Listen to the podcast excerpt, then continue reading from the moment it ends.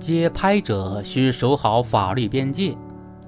近期，多地出现了因街拍引发的纠纷事件，引起了网友对于公共场所街拍问题的讨论。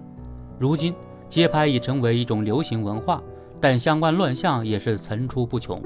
有的街拍者打着艺术创作、星探等旗号，不管路人是否同意，就拿着长枪短炮猛按快门。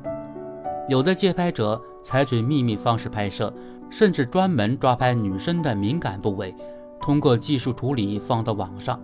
这些行为不仅让本来发现美、展示美的街拍变成了不文明现象，而且还涉嫌违法乃至犯罪，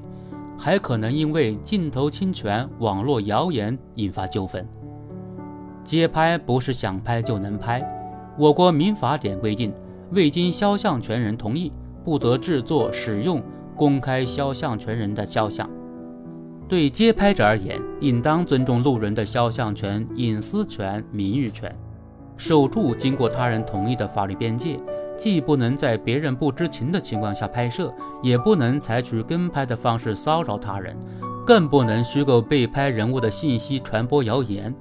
如果要将视频或照片放到互联网上，还要征求被拍摄者的意见，并告知其风险。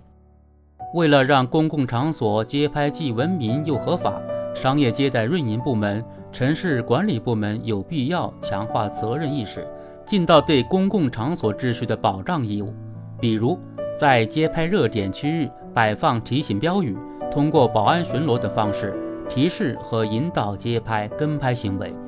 对于不文明的街拍行为进行劝阻。值得肯定的是，近日北京某商区就发布街拍提示，提醒广大顾客提高防范意识，保护个人肖像权，并表示不支持任何未经许可的商业拍摄行为。此外，互联网平台也要加强监督，不予发布可能存在侵权的街拍视频或图片。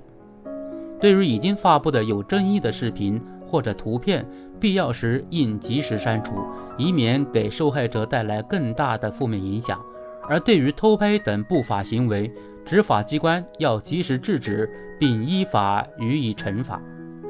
对于屡教不改者，要坚决依法严肃处理。